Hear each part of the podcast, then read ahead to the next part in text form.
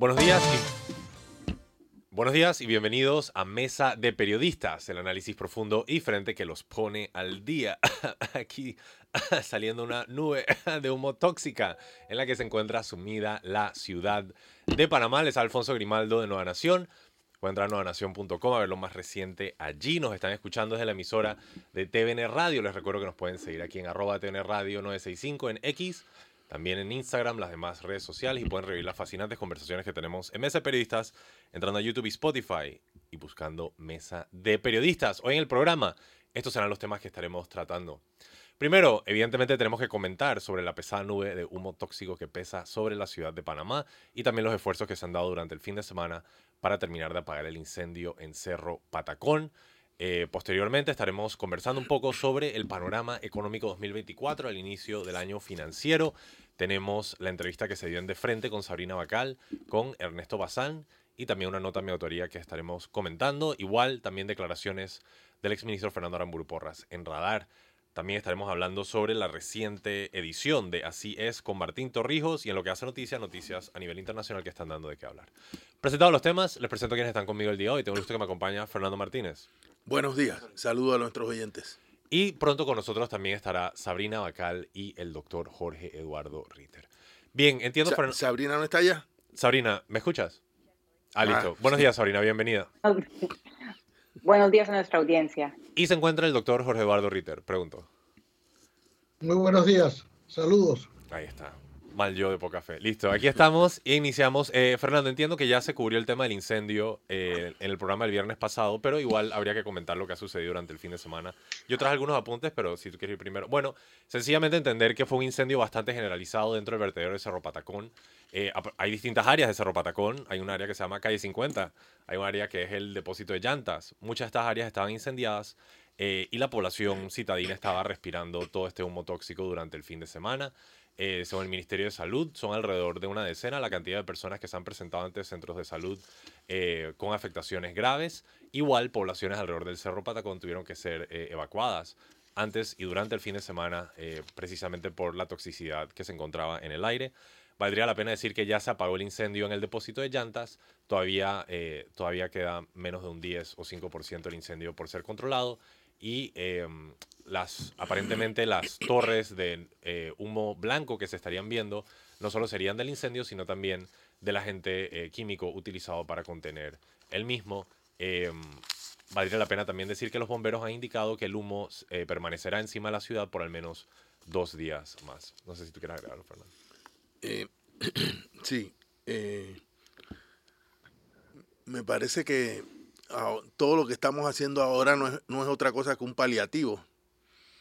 Que eh, la, la crisis o las crisis siempre abren una oportunidad. La oportunidad de, primero, de concluir cuán mal lo hemos hecho, porque en el caso de Patacón no, no hay otra conclusión.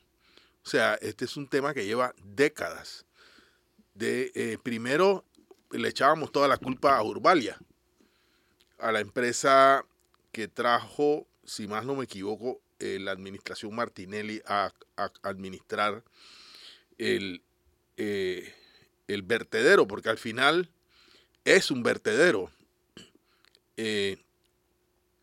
Y cuando Urbalia salió, terminó la concesión y entró el gobierno a gestionar el, el vertedero, eh, se hicieron eh, muchas promesas. Y como siempre se votó una partida, creo que era de 21 millones, que fueron repartidas en tres empresas. Y estas tres empresas se le dieron rutas para la recolección de la basura. Pero la, recolección de la basura es solamente un aspecto de muchos que hay que tomar en cuenta para el tema de la basura. Ya yo lo he dicho muchas veces, no me cansaré de repetirlo. Eh, bueno, la recolección tampoco es que ha sido buena. Creo que se compraron algunos camiones por allí, etcétera. Pero eh, sí ha seguido siendo eh, mala la recolección de la basura. Pero el problema visto en una perspectiva integral es disposición, recolección y procesamiento y aprovechamiento de la basura. Eso implica desde que la, la persona o la familia o el comercio dispone la basura, que no la disponga como, la, como se hace ahora, que va todo revuelto, sino que vaya separando aquellas cosas que son plástico, cartón, eh, eh, eh, ¿cómo se llama? Aluminio, todos los elementos que son que, que constituyen riqueza y que deje aparte todo lo que es material orgánico y que ese material orgánico, su proceso de descomposición, que por cierto eso es lo que mantiene Patacón eh, ardiendo, el proceso de descomposición del material orgánico genera biogás y ese biogás una vez que se prende una mecha, eso para apagarlo hay que ir muy a la profundidad del cerro porque es donde se está emanando este gas y es difícil, muy difícil extinguirlo. Entonces, eh, sí, se requiere, y alguien dijo esta mañana, ya no recuerdo ni quién, que los estudios están hechos, que, eh, o sea, toda, toda la ciencia, todo el conocimiento, me parece que, que fue Lombana el que dijo que aquí vino eh, una empresa japonesa o vino alguien de Japón y dijo, nosotros lo hacemos, ¿no? Eh, nosotros nos encargamos de la basura y como este es un negociado Exacto. de distintos gobiernos, eh, miraron para otro lado a la oferta japonesa o cualquier otra oferta. O sea, no, yo no es que estoy a favor de que lo haga Japón o que lo haga eh, China o que lo haga Groenlandia. No, el problema es que ¿por qué no lo hacemos? No lo hacemos porque hay gente que lucra de esta actividad. Entonces, que lucra de mala manera, o sea, es un lucro ilegal. Y entonces esta para mí es la causa profunda de que cada cierto tiempo nos inundemos de esta nube de gas tóxico y, nadie nos va a indemnizar de los daños que como población hemos estado sufriendo en estos días eh, en que hemos estado constreñidos en nuestra capacidad respiratoria. Sabrina, tus apreciaciones, por favor.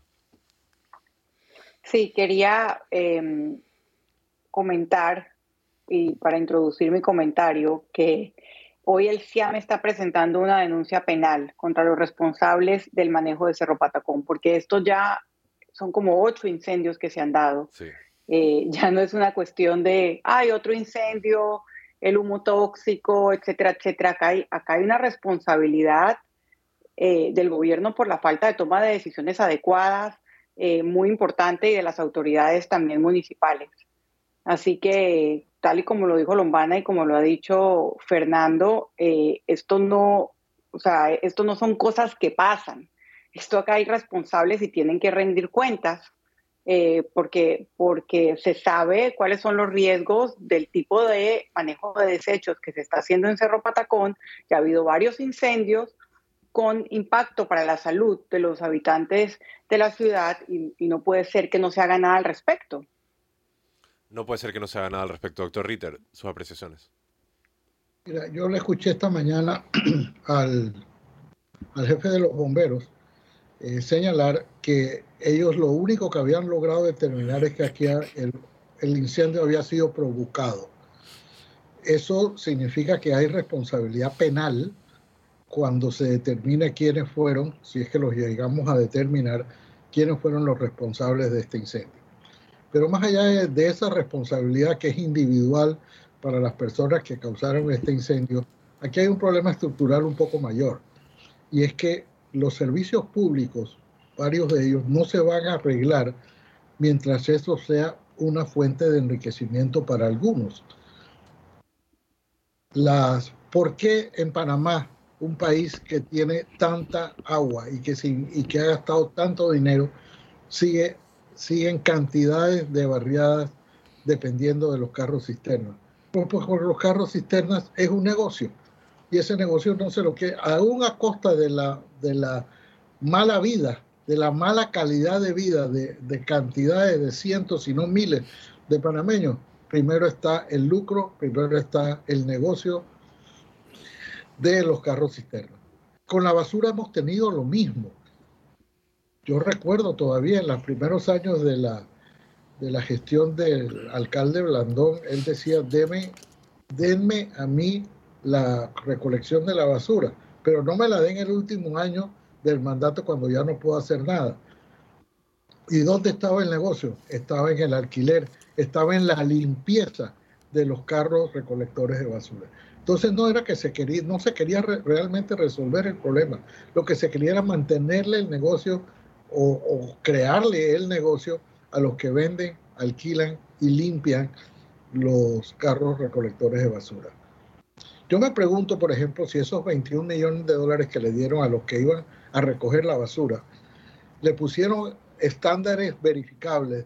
Es decir, bueno, tú tienes que pasar cada X tiempo por todas las calles de la, del sector de la ciudad de Panamá que se te asignó y eso que se pueda verificar.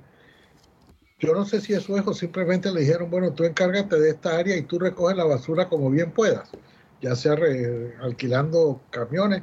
O sea, unos contratos de esa naturaleza tienen que tener altísimos estándares de verificación para ver si de verdad están, están cumpliendo con lo que la ciudadanía está demandando para la recolección de la basura.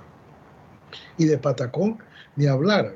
Eso era un contrato que desde el día uno el presidente o el gobierno, no digamos el presidente que tiene que estar al tanto de eso, pero el gobierno sabía que en abril del año 2023 se vencía el contrato de Uvalia. Y nada, nadie se programó, no hicieron una licitación, no se, no se hizo una discusión pública si en realidad esa es la solución de tener, de tener un vertedero de ese tamaño y en ese lugar. Y si era esa la y si no era esa la solución, ¿cuál era la solución? Nada de eso se ha discutido.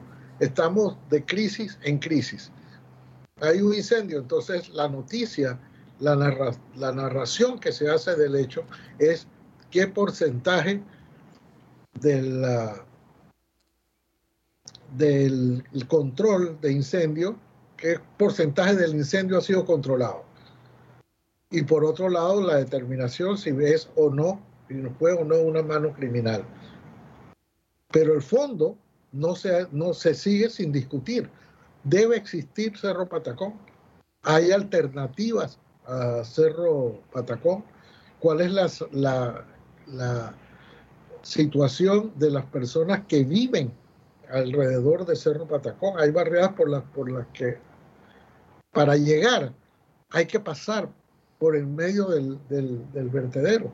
Entonces, aquí hay un problema de salud pública, aquí hay un problema que tiene mil aristas distintas de las de controlar un fuego que sí fue un fuego importante que ha afectado a miles de panameños, pero yo quisiera ver de aquí a una semana, a dos semanas o a tres semanas si esto nos dejó alguna enseñanza o si por el contrario estamos, vamos a quedarnos tranquilos hasta que venga el próximo incendio.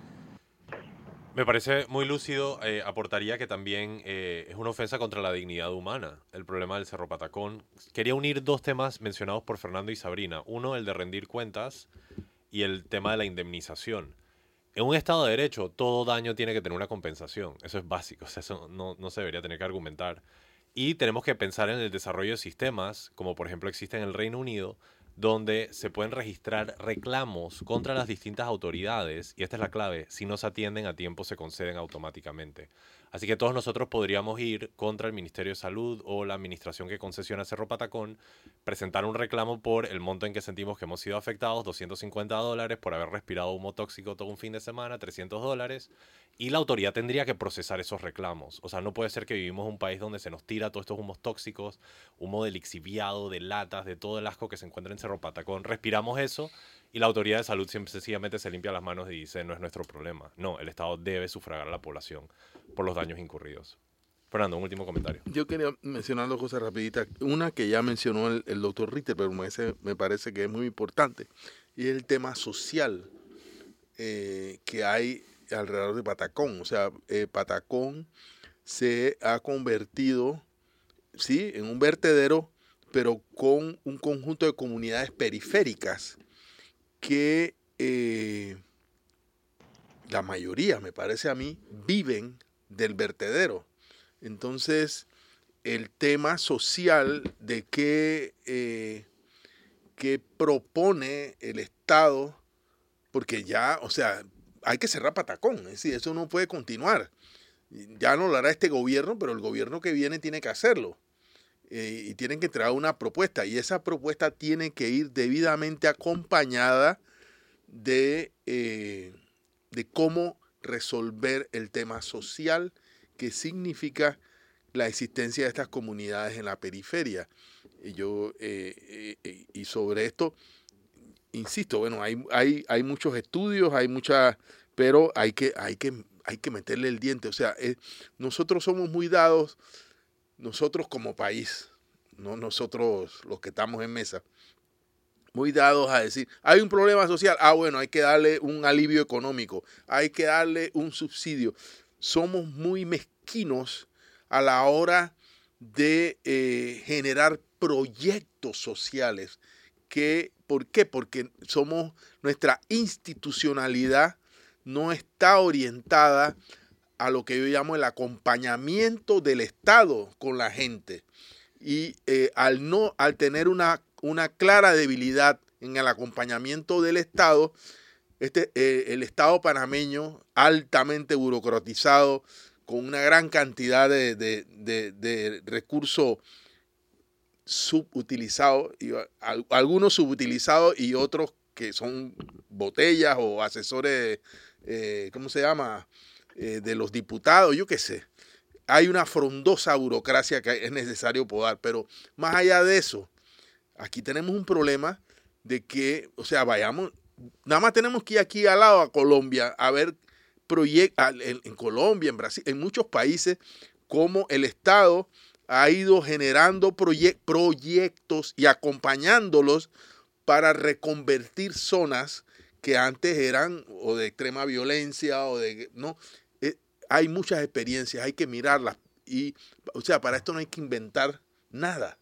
Ahí están las experiencias y eh, yo sé que se están haciendo algunas cosas en algunas áreas del país, sobre todo en distritos, en áreas de extrema pobreza, pero bueno, este eh, ya no queda tiempo, a este gobierno ya no le queda tiempo, esto tendrá que ser parte del debate electoral y de lo que haga el próximo gobierno.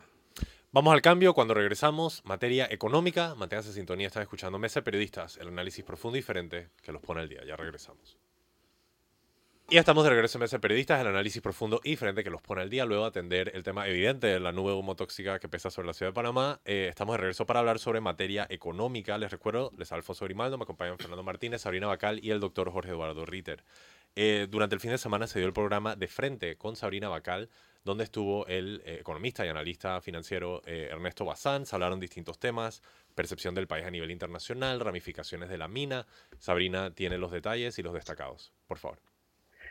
Sí, creo que para ligar un tema al otro, eh, yo me quedaría con la reflexión del doctor Ritter, que dice que cuando, cuando un servicio público o la prestación de un servicio público y la calidad de aire y la salud pública dependen de que alguien o alguienes, diría también el doctor Ritter, lucren, eh, estamos en muy malas manos. Creo que eso es lo que describe lo que ha pasado con, con ya 25 incendios, solamente el año pasado hubo 25 incendios en Cerro Patacón.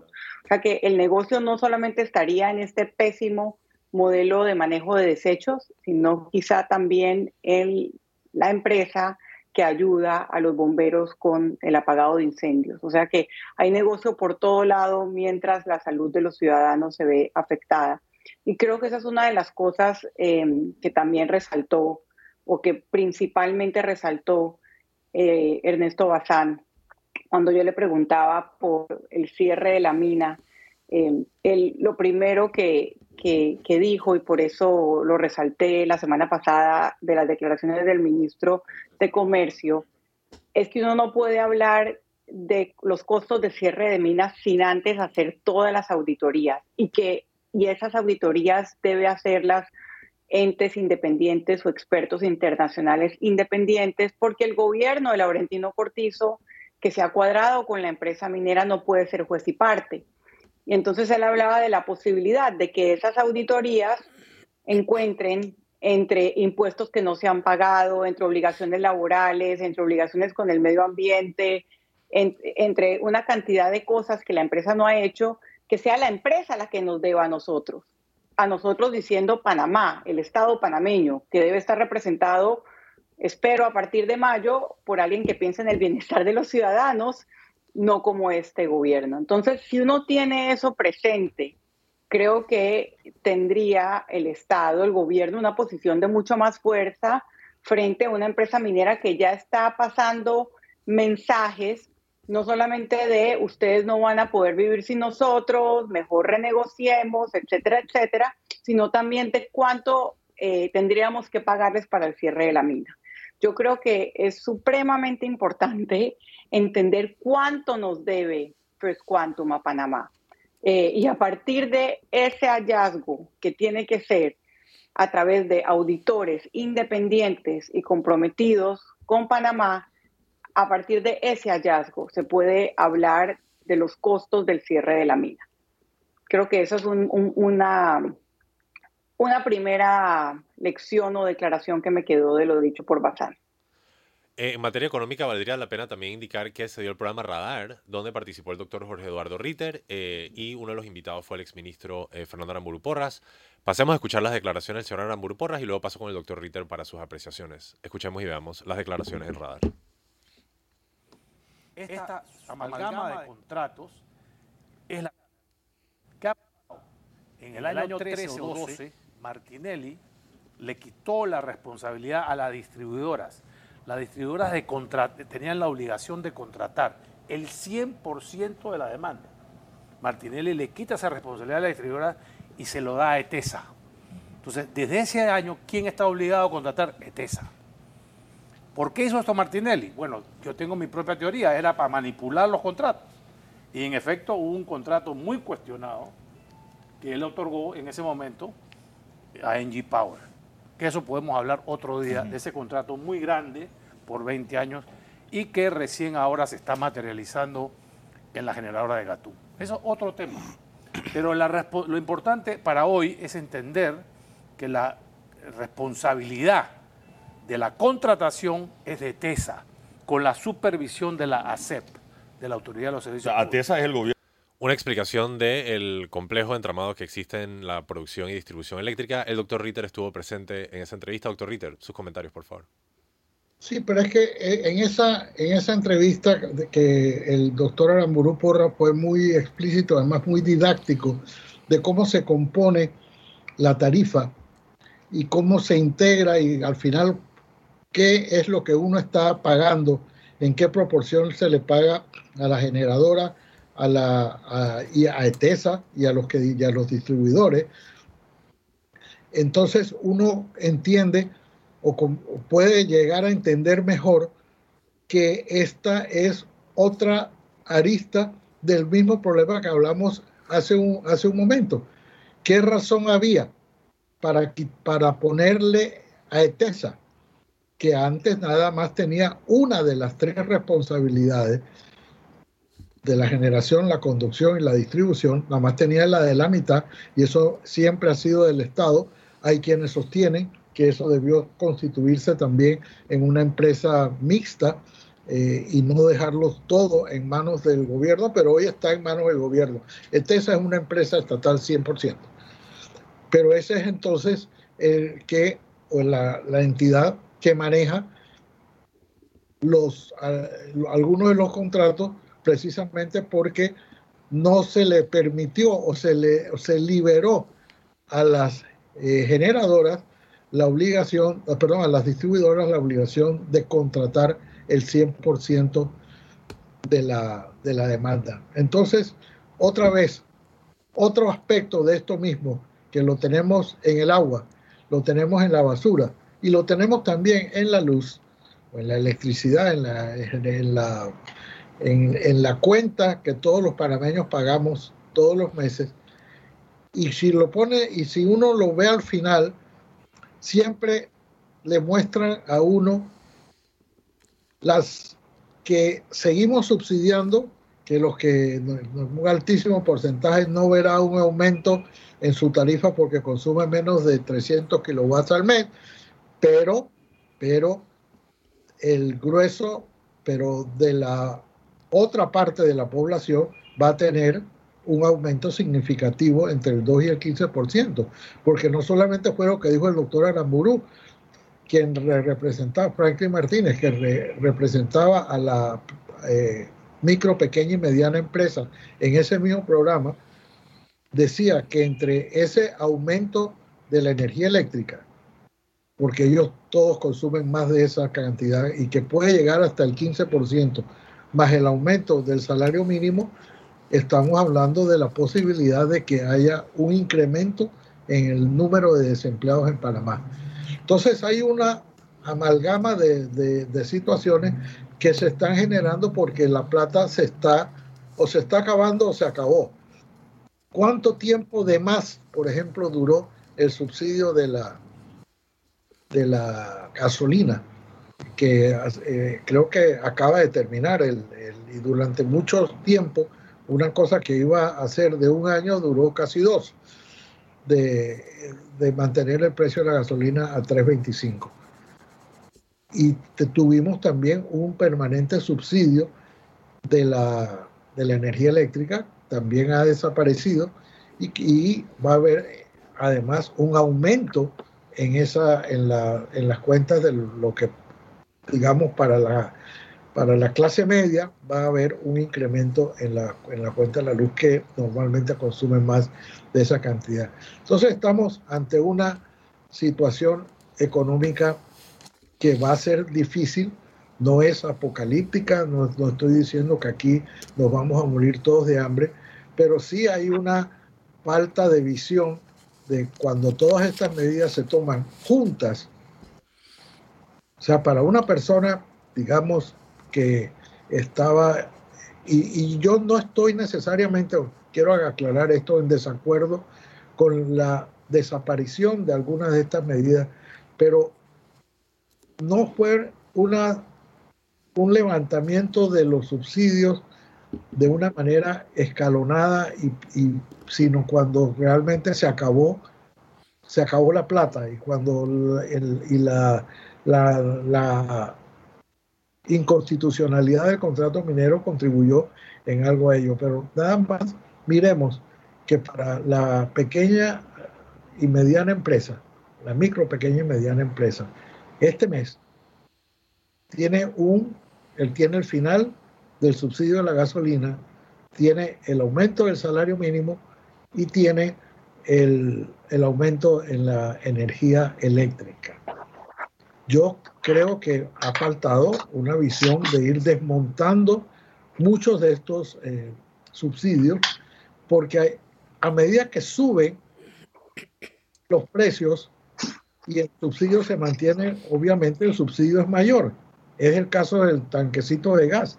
El tanquecito de gas tiene el precio congelado desde hace yo no sé cuántos años, pero ya son como 12 dólares por tanquecito lo que lo que subsidia el gobierno. Es decir, el precio que se ha mantenido, 4 dólares o 5 dólares y tal, cuando ya debe ser como de 12 o 13 la, la, o más el precio real del tanquecito de gas. Y cuando hay cantidades de gente que no necesitan de ese subsidio, pero que se están aprovechando de ese subsidio, entonces hay también un elemento de falta de fiscalización y llega un momento, yo estoy seguro que tarde o temprano los gobiernos van a tener que ir desmontando, aunque sea poco a poco, en un subsidio de esa magnitud, porque ya la plata no alcanza, ya se acabó la fiesta, ahora hay que comenzar a pagar las cuentas. Fernando. Eh, eh, primero quiero destacar que un oyente me escribe, un oyente generalmente bien informado, me dice que en este gobierno se destinaron casi 100 millones de dólares en alquiler de camiones para recolección de basura. Esto fue antes de estos 21 millones que se distribuyeron en tres empresas casi al fin el año pasado. Y dice que la mayoría de estos camiones eran volquetes, o sea que no eran camiones compactadores eh, eh, de los que se utilizan para la basura. Y que se gastaban una fortuna en la limpieza de estos camiones. Bueno, pero es decir, solamente para reiterar lo que ya ha dicho el doctor Ritter y lo que hemos dicho nosotros aquí, que eh, no, el tema de no resolver el, asunto de la basura ha sido un mecanismo para favorecer a alguien o alguienes, para citar a, Sabrina en, eh, eh, eh, sobre el asunto. Y ahora yendo al tema de la energía, que me parece un componente, yo creo que el, doctor Ritter lo ha puesto justamente. Su, fíjense, resulta que las MIPIMES ocupan el 70% de toda la mano de obra del país. O sea, ahí está concentrado el empleo del país. Y a las MIPIMES le, hemos, bueno, le metimos un montón, cerraron por los paros. Otro montón le, cargamos eh, el tema del salario mínimo que los impacta. los bueno, es lo que ellos han dicho, eso hay que verlo en términos, pero sí los impacta. Le acabamos de, y ahora le acabamos de poner eh, el duro impacto del de el aumento de la tarifa eléctrica. Aumento que ya son dos ex autoridades, no solo Aramburo Purras, también el señor Víctor Urrutia, que fue autoridad de este, de este tema, han, dicho, han coincidido ambos en que este aumento de la energía eléctrica no se justifica. Qué raro.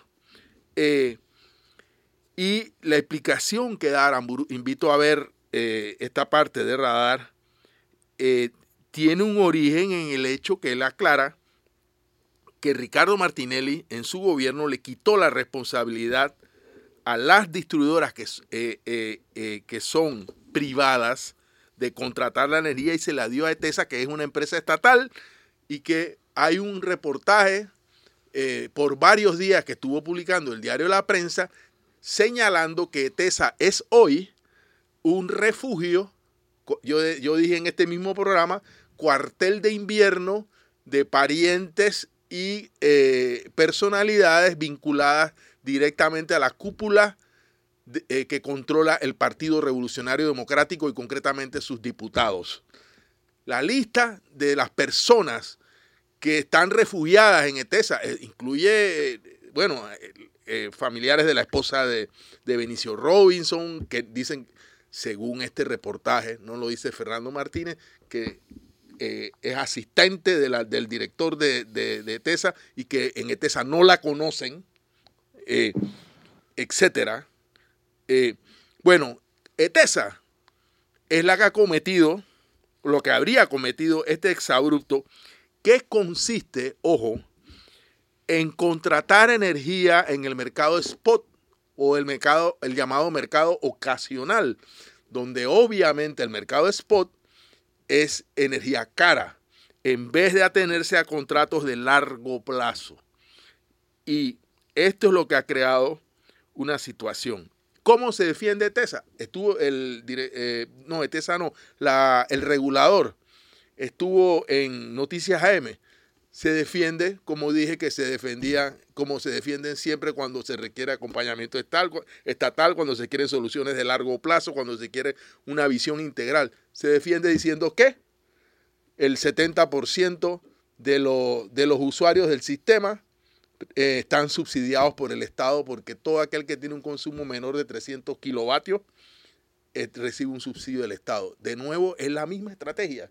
En vez de ir al, fondo del problema y resolverlo, en vez de, eh, de, de, que la energía nos cueste menos como país, como sociedad, al final lo que contrate TESA lo terminamos pagando todos. Eso no lo paga TESA, lo pagamos nosotros. Se resuelve diciéndonos que, bueno, el problema es que tenemos un subsidio allí y, los que, y las personas que menos consumen al final no pagan su consumo no pagan, eh, eh, eh, no reciben un aumento de tarifa. Así se resuelve todo en esta sociedad. Entonces, esa forma de hacer las cosas es lo que hay que cambiar. Porque debajo de eso, repito, está... El negociado. Sabrina, no has comentado sobre el tema eléctrico, no sé si deseas aportar al respecto. No, lo, lo dejaría con lo que ustedes ya han dicho. Listo, yo quisiera continuar eh, para cerrar el tema económico, eh, ya que estamos hablando del contenido de TVN durante el fin de semana, de una nota de mi autoría, donde básicamente hago una previsión de cómo se va a ver este primer trimestre del año en función a lo que hemos visto en años anteriores. Vale la pena decir que después de la pandemia no hemos tenido un año completo regular. El 2022 se vio interrumpido por fuertes protestas en el medio del año que distorsionaron el proceso económico regular y luego posteriormente las protestas en noviembre del año pasado que también distorsionan la medición. Así que es muy difícil entender cuál es el ritmo de la economía panameña posterior a la pandemia. Eh, para conectar directamente con el tema energético, les puedo decir que durante estos primeros tres meses del año, todo el país estará consumiendo alrededor de 2.000 millones de kilovatios hora multipliquen eso por el precio para que les dé cuánto es el total. Em, y valdría la pena indicar que esto ya es al nivel de eh, países em, eh, pequeños de alto consumo. Entonces, Panamá definitivamente que está incrementando eh, su consumo eléctrico bastante fuerte. Ah, y para aquellos que nos están viendo en TV Max pueden ver la nota en pantalla. Este primer trimestre, la economía panameña debe estar generando alrededor de 10 mil millones de dólares escuché de alguien que hacía un comentario de que en los años electorales el movimiento económico es un poco más débil. Igual cuando yo escribí 10 mil millones de dólares, eh, me estaba fundamentando en eh, varios años hacia el pasado. El 2022, que es el último año para el que tenemos cifras completas, el primer trimestre aportó 11 mil millones de dólares a la economía. Cuando hablamos de movimiento económico, estamos hablando del sector comercial, por mayor y por menor, estamos hablando de transporte, y comunicaciones y estamos hablando de construcción, que son los tres principales motores del desarrollo en este primer trimestre. Eh, valdría la pena indicar que un sector importante es el inmobiliario y eso me lleva a reiterar que eh, ACOBIR, la Asociación Panameña de Corredores de Bienes Raíces, va a estar teniendo su feria al cierre esta semana. Lo menciono porque se espera el movimiento de 100 millones de dólares. O sea, hay pocos eventos en el país donde se ve un movimiento tan concentrado de, de capital. Así que vale la pena echarle al ojo a eso. Eh, el tema del aporte minero va a caer en relación al trimestre anterior. Panamá trimestralmente estaba haciendo un aporte de 800 millones en cuanto al tema minero. Eso probablemente va a caer a cerca de 150 millones. Recordemos que en Panamá todavía se extrae tierra, arena, etcétera, un montón de cosas para eh, los insumos de la industria de la construcción.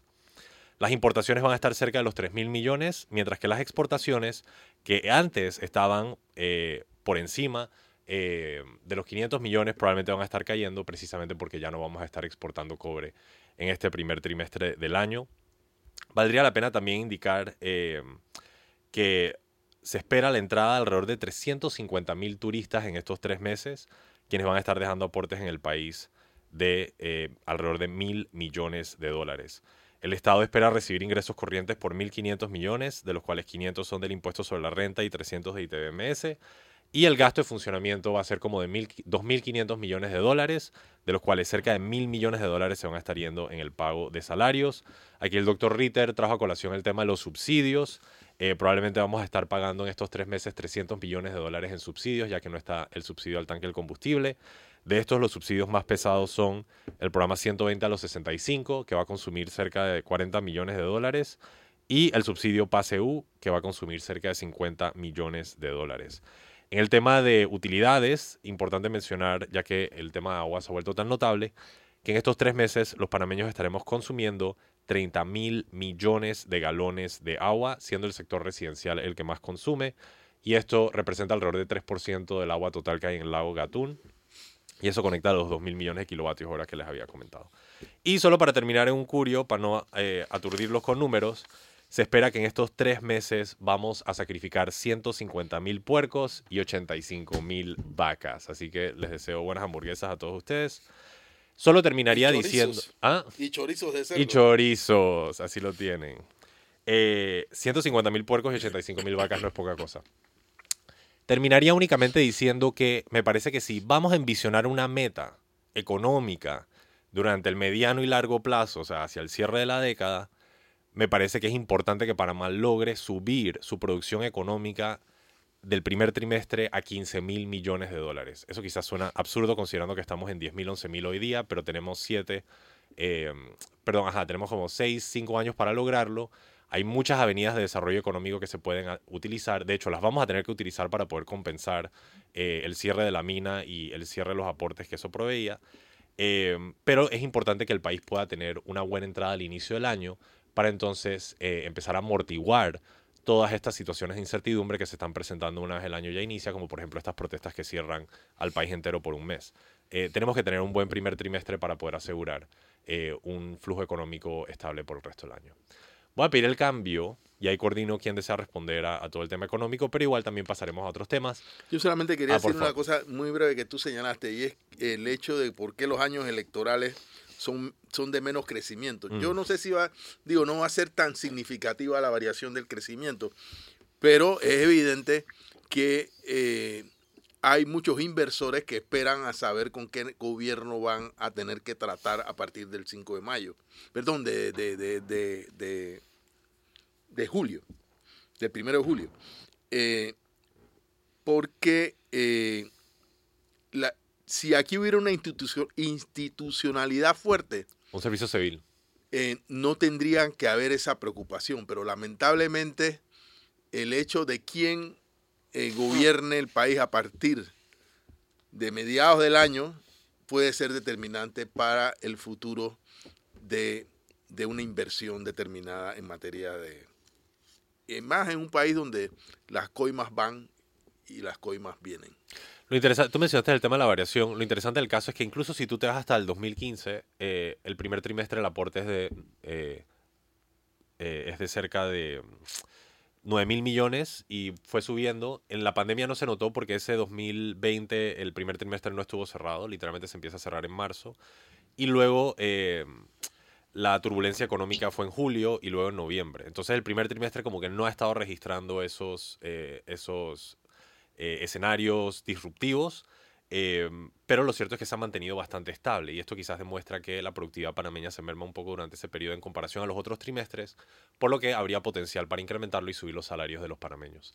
Vamos al cambio y cuando regresamos, este y otros temas, manténganse en sintonía, están escuchando Mese Periodistas, el análisis profundo y diferente que los pone al día.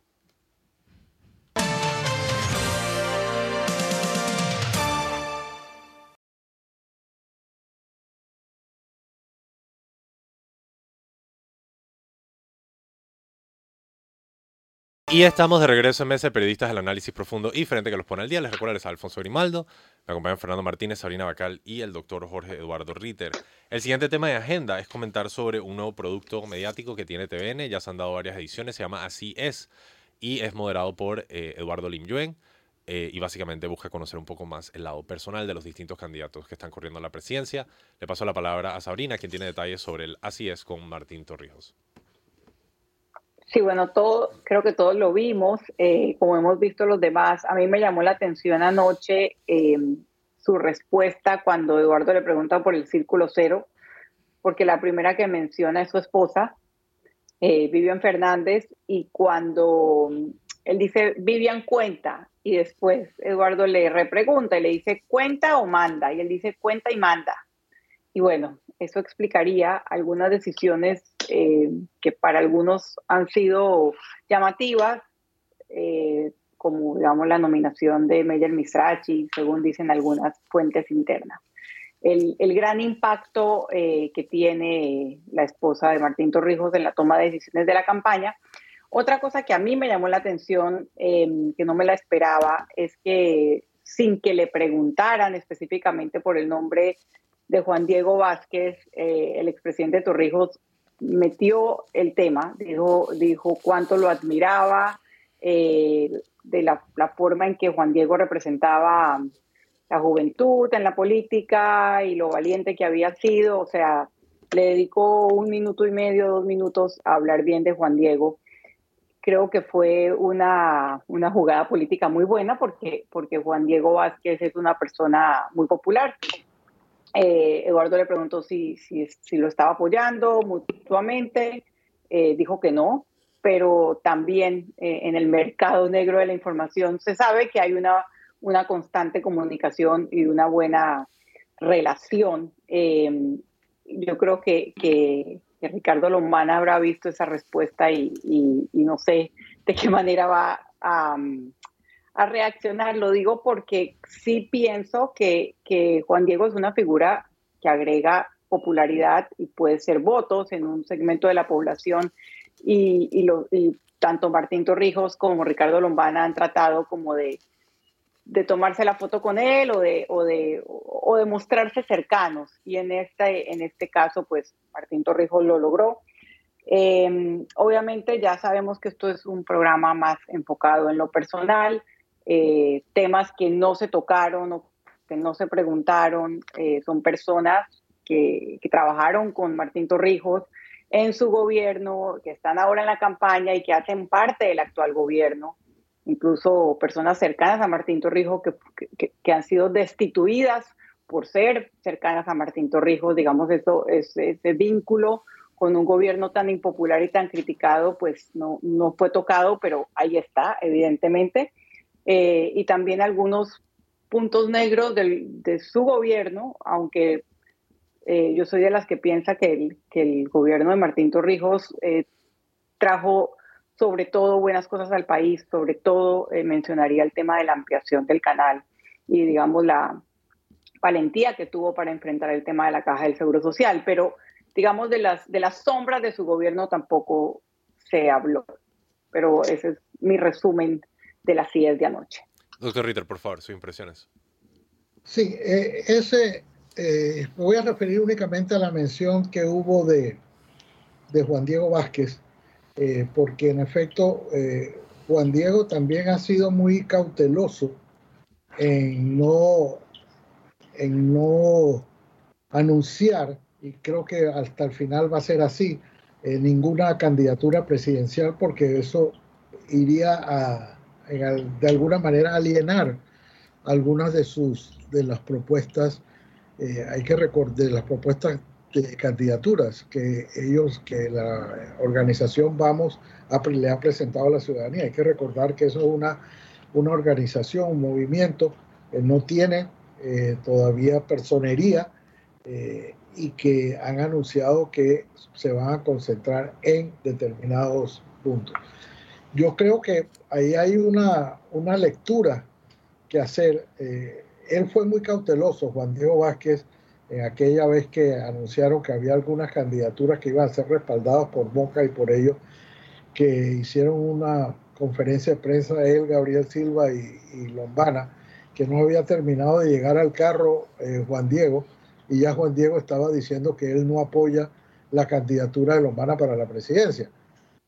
Y eso eh, es, es, digamos, la, la, respuesta que se le ha dado, porque creo que es mucho más lo que los analistas han vinculado a Juan Diego y a Silva con Lombana que lo que ha sido de efectivo.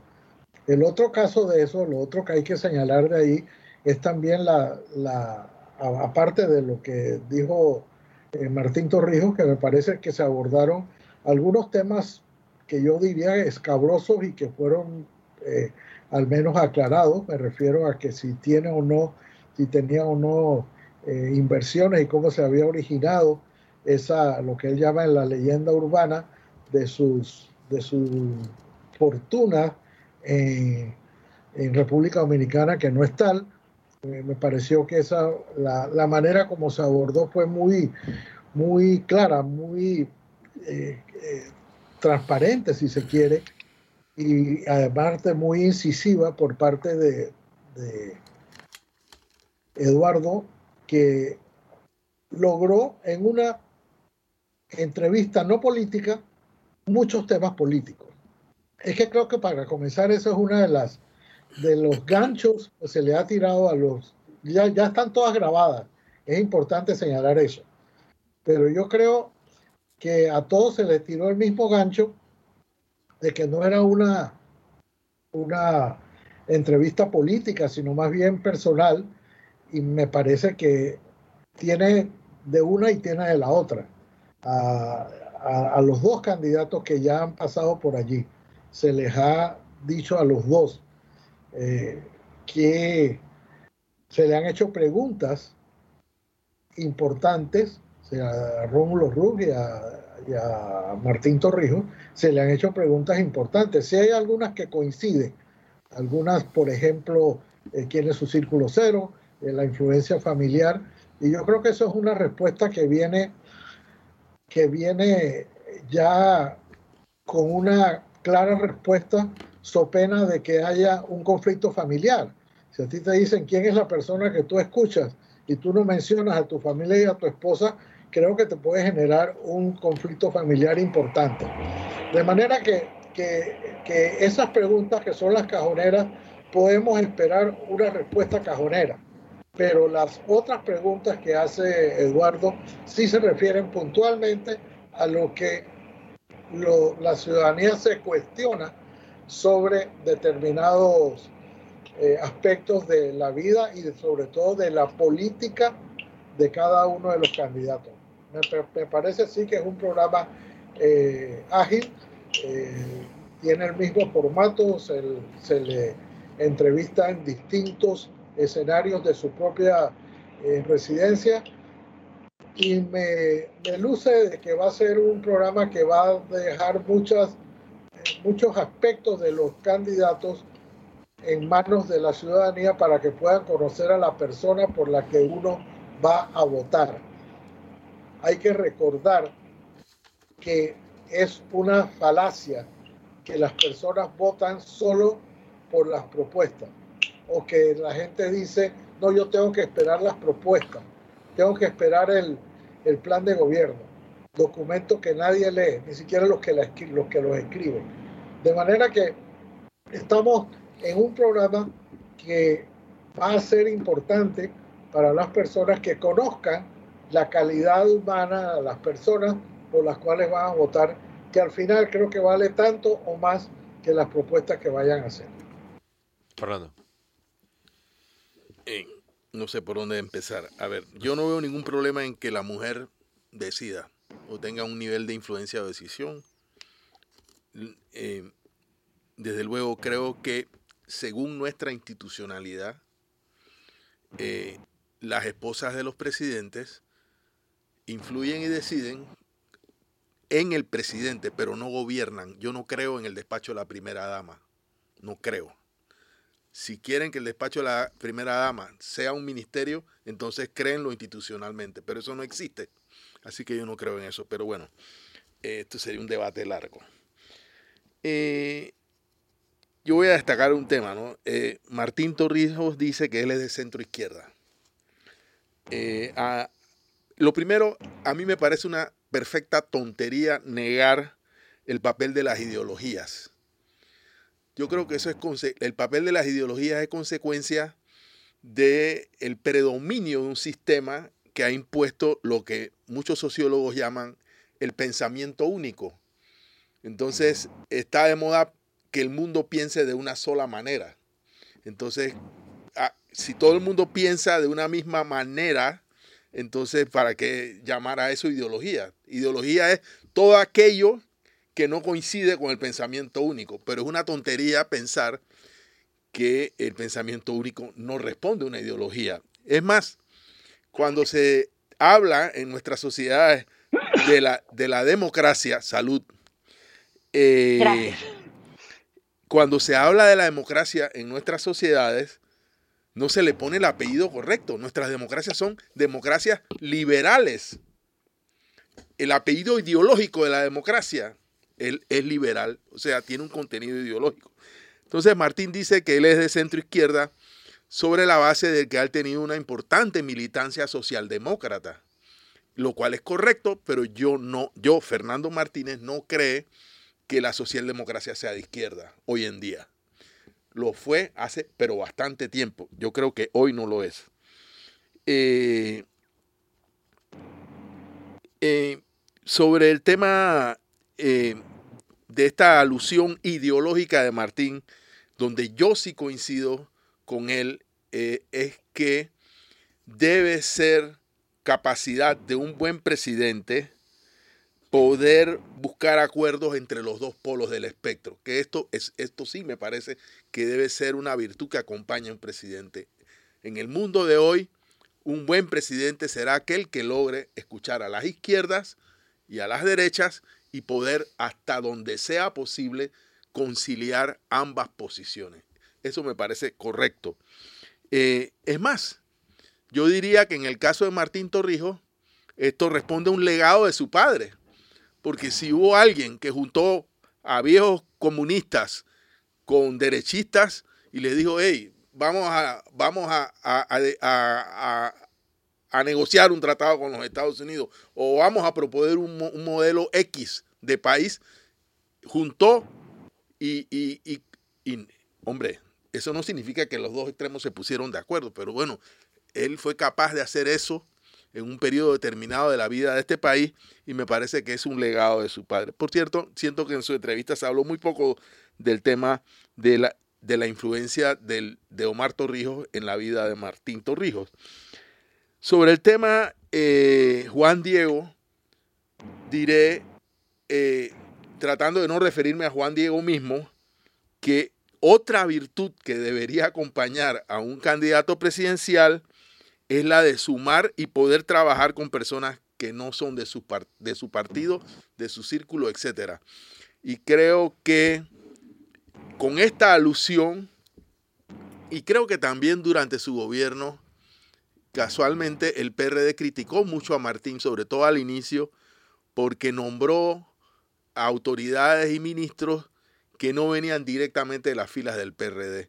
Es un eh, siendo él un candidato abanderado del PRD en ese momento. En el caso del Partido Popular, creo que tiene incluso más libertad de, eh, de llamar a personas o talento de, de, otras formaciones políticas o gente sin banderas políticas a formar parte de, de un gobierno si llegara al poder. Y esa también me parece que es una característica que cualquier candidato a, gobernar debería exhibir cotidianamente. Para completar la agenda, el último tema tiene que ver con las elecciones en Estados Unidos, hablando sobre la reconciliación de los extremos. Sabrina Bacal tiene más detalles sobre lo más reciente que ha ocurrido. Sabrina, por favor.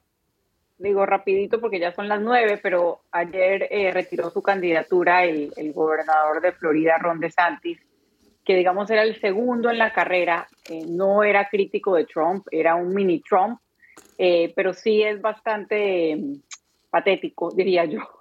Y, es algo que se da no solamente en Estados Unidos, en, mucha, en mucho lado, en muchas partes, pero eh, Trump no paraba de denigrar a Ron DeSantis. Ron DeSantis tenía críticas muy, muy disimuladas, porque en el Partido Republicano nadie puede ir directamente contra Trump sin que eso tenga un costo político, pero ayer cuando se dio el anuncio de que retiraba su candidatura y apoyaba a Trump, ahí sí ya nuevamente se aman. Y Trump dijo bellezas de Ron DeSantis, repitió su nombre que hace mucho tiempo no lo decía por la cantidad de apodos que le puso.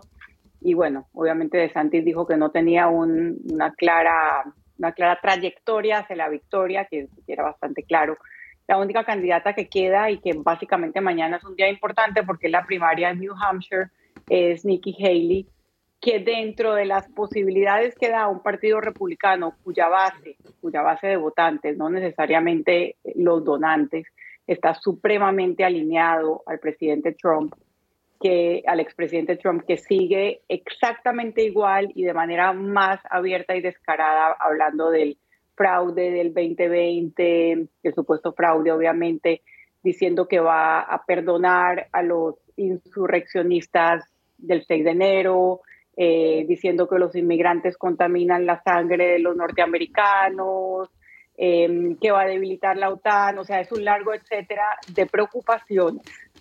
Em, bueno, la única que queda ahí es Nikki Haley, que ha sido para el Partido Republicano bastante más no quiero decir izquierda, pero bastante más abierta con temas que, que afectan a la población, como el aborto. Ella dice que ella no cree en el aborto, pero que ella entiende que hay mujeres que lo necesitan, que cada estado, que cada mujer eh, debería tener, digamos, la, la, apertura o la posibilidad. Para, lo, para las posiciones del Partido Republicano en varios de los temas sociales, Nikki Haley ha sido eh, más centrista, y eh, mañana eh, la pregunta es si le va a dar alguna buena pelea o si va a ser otra victoria contundente de, Donald Trump. Si, lo es, si lo segundo, pues ya casi que la nominación republicana estaría definida y pasaría lo mismo, pienso yo, con eh, la nominación demócrata, que no hay ningún otro candidato y estaríamos repitiendo en noviembre del 2024 eh, el encuentro o la batalla Trump versus Biden. Doctor Ritter, no me puedo saltar sus posibles comentarios, por favor. Muy breve. Eh, la elección republicana se trataba básicamente de quién determinar quién era la alternativa a Trump. pero Trump no ha ido a ninguna a ningún debate eh, y sin embargo está volando en las encuestas. De manera que al irse eliminando los distintos contendientes, se trataba de ver quién podía ser una alternativa viable contra Trump dentro del Partido Republicano, porque a pesar de que él tiene un buen control, tiene, no, obviamente no tiene la unanimidad del Partido Republicano y hay muchas fuerzas que están pidiendo que, que, que, no están de acuerdo con Trump, son republicanos no trumpistas, llamémoslo así. Y, Ron DeSantis había puesto toda su, todos los huevos en la canasta de Iowa, que fue la, el martes pasado, no le fue bien. Llegó de segundo, sí, pero muy, muy pegado de Nikki Haley y se dio cuenta que su, que su campaña no había tomado fuerza. Tuvo una, una participación muy efímera por eso de no querer, porque ser, querer ser más trompista que Trump. O sea, para, para, para los Estados Unidos, él criticaba a Trump, pero no por sus posturas, sino porque él quería ser más trompista que Trump. Y eso, eh, por supuesto, que no, no era una alternativa a Trump, mucho más alternativa era, era Nikki Haley. Pero la, su retiro de ayer fue una otra versión de lo vergonzoso que se ha convertido el Partido Republicano, la vergüenza que es hoy el Partido Republicano en manos de Trump. Porque esto que sucedió ayer fue exactamente lo que sucedió en la campaña pasada. Trump se la pasó burlándose, le puso los epítetos más denigrantes, tanto a Ted Cruz como a Marco Rubio, dos senadores, uno de Texas y uno de la Florida. Y al final, cuando se retiraron los dos, fueron a abrazar a Trump y Trump los acogió. O sea, primero los derrota, más o menos como hizo aquí Martinelli con Varela que lo llenó, le dijo burro, le dijo de todo, hasta que le dijo que yo me uno a ti y Varela fue su vicepresidente. Eso, esa es la forma de tratar Trump a sus rivales y le ha funcionado hasta ahora. Le ha funcionado, le funcionó en la campaña pasada con dos senadores y le funcionó ahora con, con DeSantis. todo lo que habló de Santis, al final quedó en manos de, Trump y lo, lo acogió. Eso no se parece en nada al Partido Republicano de otra época, en la que eh, había ciertos eh, valores y había cierta incomodidad cuando los presidentes asumían eh, posturas como las de Trump. Solo recuerdo, o solo les recuerdo, que cuando Nixon, que era republicano, se vio envuelto en, el, en, el, en Watergate, todos los, todos los, los, senadores, los senadores republicanos fueron los que lo convencieron, hey, te tienes que ir, esto no se puede aceptar por parte del presidente de los Estados Unidos. Cuando Trump fue llevado al impeachment en el, Senado, creo que con excepción de tres, todos los senadores republicanos lo apoyaron, apoyaron sus falsedades y apoyaron la insurrección del 6 de enero del, año pasado. De manera que yo, pues, yo creo que es previsible que Trump va a ser el, el candidato como es previsible, como ha dicho Sabrina, que Biden va a ser, así es que vamos a reeditar la, la elección del 2024, solo que cuatro años más viejos los contendientes. Fernando y cerramos. Sí, yo básicamente lo, eh, lo que tenía anotado es lo, lo mismo que acaba de decir Jorge Eduardo. Ah, bueno, en ese caso. Yo creo que Trump ha tenido la capacidad de desdibujar la, la tradición programática del Partido Republicano y con respecto al resto de la sociedad norteamericana, ha concitado todo lo malo de la sociedad norteamericana, la capacidad de ir contra las propias leyes del país y la, incluso la capacidad de negar la voluntad popular en las elecciones. Es decir, según los trompistas, a Trump le robaron las elecciones. Entonces, eh, eh, si Trump fuera una elección con, con Biden nuevamente, eh, no hay, por lo menos yo no tengo ninguna duda de que será una elección en que la premisa es que el, sistema electoral de los Estados Unidos no sirve, o es un fraude, o etcétera, etcétera, etcétera. O sea, es una paradoja, pero es así. Con esto llegamos al cierre del programa. Eh, espero que lo hayan disfrutado, ya empezando la cuarta semana del año, tercera del tiempo ordinario. Muchas gracias al doctor Jorge Eduardo Ritter. Feliz semana para todos. Y para usted, muchas gracias a Sabrina Bacal. Gracias a nuestra audiencia. Y a ti, muchas gracias a Fernando Martínez. Saludos a nuestros oyentes. Y sobre todo, muchas gracias a ustedes, nuestro querido público. Les recuerdo que tiene una cita mañana a las 8 de la mañana aquí en Mesa de Periodistas. Y recuerden, si manejan lento, manejen a la derecha. Nos vemos mañana. Que tengan buen día.